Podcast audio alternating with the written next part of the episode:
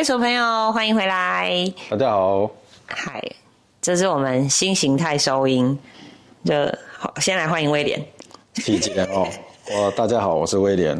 好，我们过去都乖乖坐在录音室里面，但后来发现那样实在是太正经八百了，所以呢，我们后来就选了一个就是很 chill 的方式来录 podcast。所以如果你听到环境音，不要太惊讶，因为我们就真的是坐在路边啊，不是啊，坐在建案里面直接开聊这样。好啦，直接开播对，直接开开聊。来，威廉，我们要来聊这件事，就是这个交呃升息。隐忧，房市还会呃，房市疲软，房价还会不会再涨？我们来聊聊这件事吧。最近又升息了，美国日升，台湾也跟着升。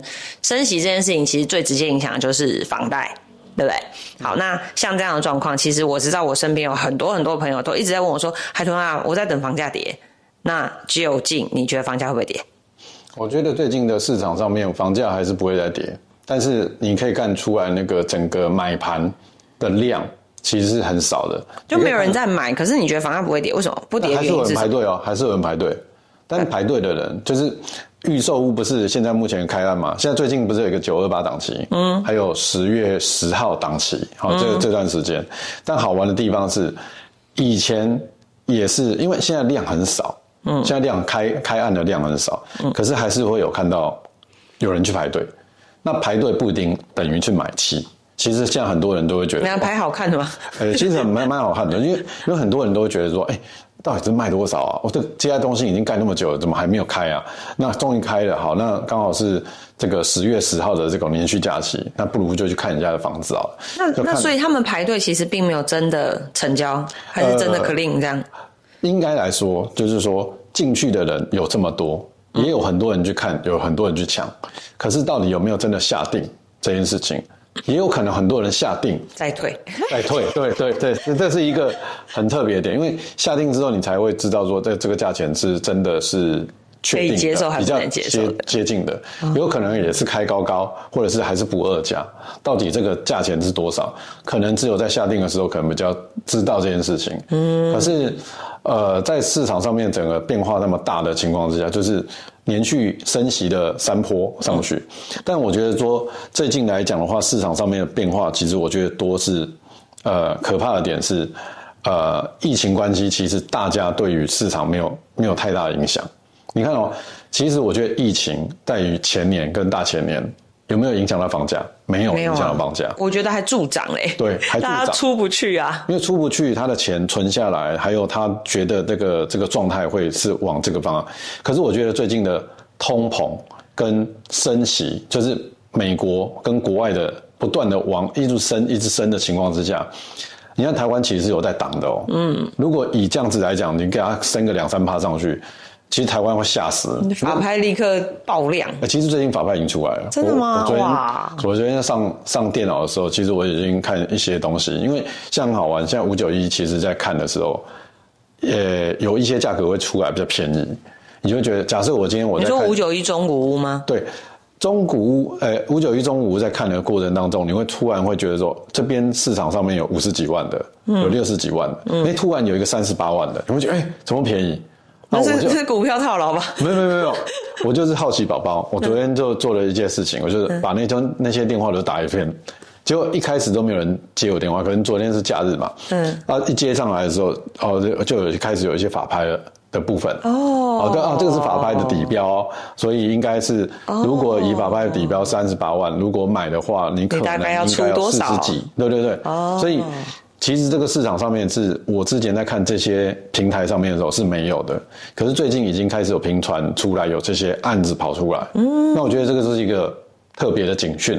那，哎，那这样我们是不是可以推论，就是如果真心熟悉法拍或者是熟悉那个区域的人，其实已经可以开始留意法拍物件？呃，我认为不不不，可以留意法拍部分，嗯，但它不一定。只要是有看法拍，因为一般人对于看法拍，他其实是有界限的，要要点交又不点，对啊，还是有个门槛在的。因为那是我们之前有处理过，所以我们比较不会担心有这一块。嗯，但是一般来讲的话，五九一有这个消息出来的时候，其实你可以开始看房。嗯，其实我觉得每一个时间点，很多朋友都会开始问说，哎。你现在是不是一个很好买房的时间？我超常被问的，我大概隔三差五就被问一次。你最近可不可以买房子？Toby，你不觉得好像是一个 呃时机在转换的时候，都有不同的买家买盘会出现？是啊，这个就是一个我觉得很特别的点。买房子这个事情，随时都呃看坏了，低迷的时候也有一波，嗯，然后看多的时候，在在杀多的时候，其实也有一波，嗯，哦，这个部分我觉得。呃，乐观其成，只要有市场上面有交易量，不论说它涨跌，都会有一个点。那刚才你一开始有提到好，几个，我那我回到前面，我们回到前面，我们前面最早的问题是房价到底会不会跌，对不对？因为刚刚刚威廉讲的，我我们刚刚讲的是量，对不对？我们是说之前没有量，然后没有量是因为升息，那是因为通膨，那导致于开始有法拍了。好，这个是量的部分。那我们来讲价，嗯，价这件事情。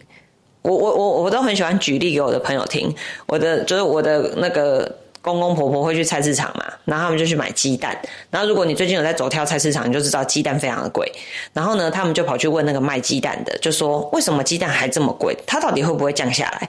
那个卖鸡蛋就跟他讲说，所有的鸡农的就是养不出那么多母鸡，所以母鸡已经尽力的产蛋了，但是就是这么少。然后再来就是饲料也涨价，所以鸡蛋的价格回不去了。好，你看连鸡蛋都回不去了，那我们就要来问房价回不回得去？好，我我认为它不会回去，因为你看哦，工资涨上去，它也不会回去；它蛋价涨上去也不会回去。嗯，只有油价，但是油价还是政府去控，油价是因为它对啊对啊对啊，那这几个种种来讲，它就是要通膨这件事情。嗯，好，我觉得这个事情在一个点的时候，在偏一点地方，嗯，原本它不应该这个价钱的，它被不小心炒到那个价钱，所以它会校正回归吗？它会校正回归。但是好久没听到这个词，有没有？对，它一定会校正回归，因为嗯这个没有人在玩的地方，它慢慢的退去玩之后，嗯，你会发觉这一波就会洗掉这些事情。你看到、这次的股票的状态是下杀，一直下，一直下，一直下，你完全没有让让你去说，呃，有些人说回档，再再补，再补，再补，补到回摊平摊来没没钱，平摊平，就真的平了。所以这件事情其实是很可怕的，但是我认为它的价格某些点为什么它不会马上掉下来？嗯，为什么？第一，散户，我讲大盘好了，大盘是建设公司，嗯，建设公司前几年其实有赚到钱，是。好，它的贷款利息还是便宜，是，再来它的营造成本已经上去，所以它有很多的压的很多的量，其实是它先建后售，所以未来的后面的第二年跟第三年，就是我们现在目前假设是二零二二年底、二零二三，也就是二零二五年的时候，其实会有一波的新成屋会跑出来，哦。那可能会先先因建后售为他没有，预售嘛，他就先建后售。对，他就先建后售，因为它前一两年的时间他抓不出营造成本的状态，所以他预售屋卖完马上就卖完了，但是它盖的时候，他发觉哎好像没什么赚钱。哦，也不行，这是第一个。第二个的话，我们叫散户，散户的一个、一个区间。嗯，散户区间房价、房地合一税管控五年。嗯，我们管控五年以上，它才二十趴嘛。嗯，也就是说，我在于我前面卖的时候是呃，就高高高税。嗯，好，高税的情况之下，在于我今天假设我今天卖掉的时候，我有赚钱，被课这么多税。假设我忘记三十五、四十五好了。自主对我在这个时间点卖掉，这个时间点我就被课那么多，那我今天这五年两趴的两趴的那个贷款利息，那我就让他扣扣扣扣扣扣五年之后十趴，嗯，对不对？这个概念不是说我讲哦我懂真的准，你意思。他会 hold 啦，他一定会 hold 住那个点，嗯所以未来的五年之后，其实也会有一波散户的抛抛售潮。抛售潮，因为这是政府规定的嘛，就是你今天的我规定你这五年都不能卖，对啦，对我先把你管控，所以我这个时间点一定会我的交易量应该会是在建商控制，散户又控制，所以我势必今年要突破三十万成交户，我觉得是有困难的。嗯，对，就是种种你已经所以照你这样算来，去年年底也就是二零二一的年底，有一波这个抢购潮，所以我们合理的可以推算，二零二一加五就是二零二六年底，也就二零二七，二五到二零二五到二零二七，基本上就会是一个很多房子可以买卖的状态咯。对对，因为建商也盖盖好了嘛，对不对？不敢预售的，先建后售的出来了。那二零二一年底抢的这一波又五年期满了，可以出来卖了，对不对？所以如果长远规划的的观众朋友，其实是可以呃规划说，我大概二四二五年开始看。然后就可以出手了，这样子。那我们就来回推，这是一个趋势，好不好以后 p a c k a g e 我们再回推回来这个事情。哎，我们对二零二五回来，希望我们二零二五还有，好不好？对，好，我们就看这件事情哦。当那个时候我们来看的时候，你会发觉有一些城市有一些复都心，我不是说新装复都心，是某一些。呃，假设它原本就已经很热闹的市区，它旁边又新增加了一些区域，卫星区域这样，但是它没有任何的政府机关的发展，嗯，它也没有，就是你就会觉得说，嗯，奇怪，为什么它涨？因为它只是用比较性，因为旁边也有涨，所以我应该也要卖四十万、五十万，嗯，有些地方我觉得很特别啊，桃园不是说呢，桃园有些地方是从化区，是很重大建设一直在面不断的。经营发展上来，可是你会发觉，哎，奇怪，旁边好像又有一个从化区，然后呢，哎，这个也喊四十几、五十几，我有时候都不知道为什么他有这个心脏去做这件事情，但也没有不对，搞不好他未来因为人口进去多了，政府就看到他了，然后他就开始建造一些新的重大建设，那有可能。但是以都市计划的概念，他有些人到了，都比你刚才所讲的。我们过了五年之后来检视这个事情，有很多人知道那个浪潮过的时候，就是水退了，谁没穿裤子？对，就就就会觉得，哎哦，原来有这么多裸体，原来这么多人没摸清口。对，哎，你别忘了，二零二五我们还要先挺过一个总统大选哦。嗯，所以我觉得那又是又是一番波的震荡。除非台湾的市场它的需求量大增，如何大增？就是很全面开放啊。呃，对，很鼓励海外房地产进来买房地产，或者对啊。可是势必来讲的话，两千三百万人口已经持有很久了，持就是维持一段时间了。然后现在的宠物人口应该比我们新生儿多嘛？哎，对，对，所以这个的阶段应该以后应该不会，以后搞不好会开放那个宠物登记户户口，这个这这个概念其实会变成说，你的供给量很大的时候，你到底谁住？所以这个更更能反映出来说，现在千禧千禧的朋友，对千禧世代的人，他会用共享，他会用车子也共享，然后我的商务空间呃商务中心空间也共享，对，然后我房子我买一间，我剩下两间房子两间房间，我可以共享，就租人家，哦，这也是一个以后他们的玩法，是。我跟我们现在目前拥有都是拥有所有权。跟的想法，我觉得会有点不一样。OK，对，好，所以今天威廉在发语言，我们可以二零二五年回来检视。那个讲不准的时候，那时候那个 讲不准，就把这集 mute 掉，mute 掉，就太奇怪，怎么少了一集？对，就说哎，档案遗失这样之类的，烂死。马上司马迁以前的史记写错一个，哎，永远就好像撕破那一阵，真的把那页撕破之类的这样。好，所以我们其实呃，我我因为我觉得整体的房地产气氛在这个时间点来看，其实是悲观的哦，就是整体没有有价没有。量啊，然后整体的环境又开始跟以往相比较为严苛。但亲爱的朋友，我要提醒大家，即使升息，我们也还是没有超过三呐，对吧？你我就问威廉，你开始做房地产的时候，那时候利率多少？呃，三点多，在往下降的过程当中。你是三点多开始做，不是七点多开始做？哦，七点多太久了。那个在我那个时候应该是在 SARS。的时候，那时候市场上面还蛮好的，就是土地增税减半，对，加上那时候是很很差的一波，又 SARS，又所以那时候才又又什么什么金融危机之类的，又又把利率往下调的过程当中，但我也是站在一个，所以你是逐步往下的那个年代，对，所以那时候成交量也是逐步往上的阶段，所以我市场上面也是算。运气也蛮好的。哦。好啦，大家不要忘记了，就是其实我们纵使往上走，整体的成本而言还是没有到太太沉重啊。只是大家自己在使用杠杆的时候，就是这个融资的时候，我们可能要注意一下，不要把这个杠杆拉太高，不然一不小心就很很会很辛苦，会很喘。好，那我们今天聊了量，聊了价，我们来聊聊六都好了。台北市的人口一直在减少，哎，嗯。对，其实整体的成交量而言，今年度这样看起来，六都里面大概只有两个区域没有没有退，哦增也没有增太多，但是至少人家没有退，就是桃园跟台中。好，那我觉得桃园、台中我可以理解啊，因为真的我很多朋友都移民去桃园。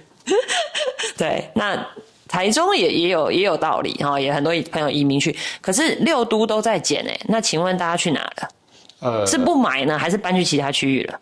哎，其实台北市比较特别，台北市其实这段时间其实蛮多是移出去国外的，国外啊，没回来嘛？哦哦哦，被除除籍，除籍那叫除籍嘛？对，两年就除籍了嘛？最近有调查一些，假设。就就是有我自己很多亲戚朋友就就面临这个状况，两年没回来被除籍，因为因为那个 COVID nineteen。对，所以这个部分也是有，但那个量不是很多啦。我只是说那个，就是台北很简单，他就移到哪边，他就移到新北或者是桃园，然后新北的人他移到哪里，第一环的人他就移到桃园。桃园，对。所以其实因为我们在做数位或者是很多的数据有统计出来，所以你很清楚，就是我们现在在抓了。比如说，我们在抓青浦的卖的房子，嗯，我们在抓谁？我们在抓南港，我们在抓新竹人，哎，很特别哦。就是高铁站沿线这样抓就对。因因为房地产的延伸点，其实我觉得越来越广，它没有像以前说啊，我要我以前就在五星街庄敬路那边啊，新一区啦，嗯，那就大概的人，大概爸爸妈妈还是。就住在那个左右的行政区抓一抓而已。那现在那边随便动辄就是公寓跟华夏动辄就三四千，那也没有人办法这样做，所以慢慢延伸出来，可能就开始有南港，那可能开始有细子的某些区块，像现在甚至细子，我觉得都很站稳。嗯，我我说好的地段了，嗯，好地段大概站稳到五五字头，五字头，觉得都很很站稳，就新房子，嗯，但是旧房子其实也没有差别太多了，嗯，就大概也会逼近这个点，所以你刚才所讲的那个到底人都跑去哪里，其实很难讲哎，我觉得很难，可是我可以很清楚，那这是一个趋势，是不是？就是呃，我觉得人选择买房子的那个距离感。好像缩短了，就像你刚刚讲的，以前信义区吴兴街，我们可能真的只要把信义区广告撒一撒，大概就差不多了。可是我现在发现，我们撒的范围越来越大，是因为当然有数位媒体推波，我觉得这是其一，但是我也觉得它这个距离感慢慢的在消失。哎，对这件事情，我觉得是在一个呃 COVID-19 的疫情时代，它有些转变。你看哦，我觉得人与人之间的。连接变少了，哦，没有这个这个地方的点是说，他沟通的时间，他的视讯的，就是大家习惯可以在家工作，视讯会议这样就对了。然后自由业的。呃，变强了。我我觉得我们的那个都市发展的方向，已经像我以前在读地理那个概念哦，就是说，以前就是一个在台北市，它可能就是一个高金融商圈的一个地方。嗯。可是它以后下晚上下班的时候，可能搞不好没有人。好，可是它周遭的这些环境，他已经很习惯三十分钟、四十五分钟、一小时的路程，他可以到家。所以慢慢这样子的族群，它其实是习惯于往外延伸的。嗯，所以慢慢的，我们常以前小时候在看日剧的时候，就哇，他们要坐坐地铁，好像要坐四五十分钟到一个小时才可以到他家。我以前觉得超远。对，但是你现在觉得，因为有滑手机的过程当中，你可能在车上看剧，听一集 podcast 就到啦。这个延伸的点，其实生活条件大家都在转变，是，他也。你看，我现在有很多朋友是原本住在台北租房子的，他甚至以前也有买过房子，嗯，他甚至他把他的房子租掉或卖掉，转换到台南，回去他脏脏话，回去花莲，他去做什么？他做一个不是咖啡店，他可能做一个复合式的书店加咖啡店，或甚至他他自己组了一个那个地方在花莲车站旁边，他做一个小型的商务中心。他不是做台北市的那种账务东西，他比较做文青的感觉，又有书房，又有地方创生的感觉了。然后他把这个地方，他原本爸爸妈妈留给他的房子，以前的想法是爸爸妈妈留给你的脏话的房子、花莲房子、台南房子，你根本不想要，你根本就不会去住，就不想要住。嗯，可是你现在可能会花一个一一笔资金、一笔费用去那个地方地方创生。嗯，所以我现在最近我有看一本书，我觉得那本书也不错，Verse V E R S E，嗯它它里面就是在讲每个地方，它它有人回去土城，嗯，然后土城有人开咖啡店，有人开始做任何事情。你看，当原本在都市，所以大家不北漂了，大家都回家去了。对，其实这件事情其实是不北漂的，没有所谓的。优越性在哪边？因为现在的地球是平的嘛，嗯，台湾也是平的。他把很多东西是，譬如说，你今天可以突然我在台阿阿里山，嗯，我也可以工作，嗯，哦，甚至我的布景还是我办公室，我还是可以在那边开我的会，然后大家也不觉得你偷懒，是，哦，这个是一个很很特别的时代。所以，我我说真的，我也最近也一直在不断的看书。看 YouTube 跟转变自己的以前的思维，我都以为我自己是一个很新潮的房地产从业人员，但是我在现在的点，我发觉好像速度感它已经不是五年、三年变了哦，它其实是。这半年、这一年就变了。对，因为以前人家都说房地产叫七年一个循环，对不对？所以就是觉得房地产很慢。可是我觉得从 COVID nineteen 之后，呃，很明显的就有感受到，我觉得房地产的市场开始转变，然后那个走势已经压缩到不是七年了。我觉得时间越来越短，然后那个转变也越来越超乎我们想象。我跟威廉就是这样，早上刚吃早餐的时候还在闲聊说：“哎，我们会不会以后我们连我们自己都看不懂？”就因为已经跟我们以前过往从业经验时期。我觉得落差太大，就是有太多太多的变数了。对，但是我我认为这个这个趋势是我们可以留意的，因为呃，随着这个科技的发达，然后又因为这个 COVID nineteen 的关系，大家开始理解，其实我们不用那么长聚在一起，然后我们就是哎用线上工作，我们也是很有效率。然后用甚至呃，我我其实有有一一群朋友是在做这个这个区块链或者是虚拟货币，他们就在说，其实以后的银行会不存。在就是不会有实体的这个银行了哦，你一切东西都会转换到网络上。所以你不需要那么多分行了，你懂我意思吗？哎，那不需要那么多分行，对于店面就是一个很大的冲击。那就像刚刚威廉说的，过去大家可能是留着南部、中部的老房子，然后不住哦，我们到北部来。现在完全相反的，我们北部也不需要一个房子，我们就直接回去了，然后可能就回去在阿妈旁边也可以开视讯会议，哦阿周旁边我们也可以帮忙做事，一边顾小孩一边就是。工作哦，这件事情在现在这个角度来看，一点一点都不违和。所以其实对于未来的房地产，我觉得其实还是我我我个人是觉得保持一个很乐观的状况。我觉得那是好的，就是可以平衡整个城乡的差距。对我觉得那是一件好事。对啊，好，我们今天从。那个价聊到量，聊到人口分布，那其实我觉得这是未来的一个趋势。对，就是我觉得人不再局限于一定要在都市内或者是商业区内哦，开始有很多的行为，包括工作，包括甚至买东西跟看医生，我觉得都跟以后呃以后会跟现在完全不一样。对，那我觉得 COVID-19 帮助了这件事情一大把。其实我们乐见这件事情哦，就是因为它可以缩短这个城乡之间的差距。甚至我我其实现在看到很多孩子他们的学习，也就是直接已经进化到数位化了，是平板在上课，然后老师是像直播主，哎，对，这样在上课。可是呃，我觉得这件事情的好处就是它没有这个区域上面的限制。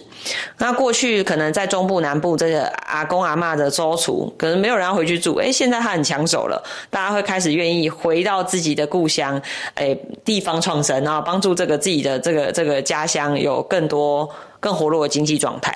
那。但是他仍然没有放弃在台北或者是在北部的，或者是甚至一些国外的城市的工作机会，他可以透过网络上面去做这件事情。所以我觉得其实呃整体来讲，对于房地产而言，未来还会有很多很多不一样的变化。那正常来讲，Q4 哦，今天刚好十月初，那 Q4 是一般房地产的旺季。其实我们刚好在这个房地产即将开始旺季的这个这个当下这个当口，我们在聊这件事情。我们其实可以嗯，一年后我们回来再来看。一年后的的房市究竟转变会不会如同我们今天所讲的这一切状况？好，那甚至是五年后，刚前面威廉一直讲五年后，我们就五年后再回来看这一集这样子。对，所以呃，我觉得在这边跟大家聊一聊，那其实大家其实还是可以仔细的观察。那也是最后再问威廉一个问题啊：真的想买的人，到底现在该不该看？现在一定要看。那现在有没有东西看？呃，有没有但是啊 有。有有有有，它其其其实是有的。你你要去看哦，呃，什么东西是每天会更新？房子嘛。FB 啊 哎，FB 每天都更新，好动动态消息，或者是好，我们在讲我们很多的售屋的网站，它其实大家很多人的时间都是说，哎，我这个礼拜我来看一下，我这个这个礼这个月每天很认真的来狂看这个这个，是。我其实不对，你要把它看成一个周报，比如说你最近在看这个东五九，所以你多久会 review 一次？一个礼拜啊，一个礼拜看一次。我我一个礼拜我就会看。呃，新永庆五九一，或者甚至的乐居的网站的实价登录的东西，是因为它是一个很特别的点，就是他会去看呃它的趋势，是可能你这两个月可能才卖两间，可能才有卖十二间，所以你就会知道这个趋势，而且卖这个十二间的过程当中，它是呃有变少的，嗯，或者是有价格有往上走的，或者是平数是变大的。这个东西都是一个需求，所以我我我把它当做周报来看，而且你看它又不用钱，嗯，它就是每天让我有机会去看到不同的区，而且，嗯，你不代表说你这一间房子你盯了这一个重点大楼，它可能下礼拜或下下礼拜什么时候跑出来一间，你不知道，嗯嗯嗯，那这个东西就是我，所以你会建议想要买房子的的朋友，基本上以周为单位，然后固定的去 review 一下这些。网站就对了。他假设他不是从业人员，我都觉得他是一个月都要看一次。OK，对，因为锁定嘛，你你你慢慢你其实看久了会有感觉，你就大概知道哪里有特别便宜，就跟你如果固定在看包或固定在看鞋子，你一定会有感觉一样。对哦，所以其实现在这个时间也是做功课的好时候，就对了。嗯，哦，好的，那出手这件事情呢，我们改天可以再好好来聊一聊。今天就跟大家聊到这边，下一次，下次我们会出现会不会在咖啡厅聊 Pockets？欢迎大家，对，欢迎大家捕获野生的威廉跟海豚在录 Pockets。好，我们今天到这边，谢谢大家，拜拜。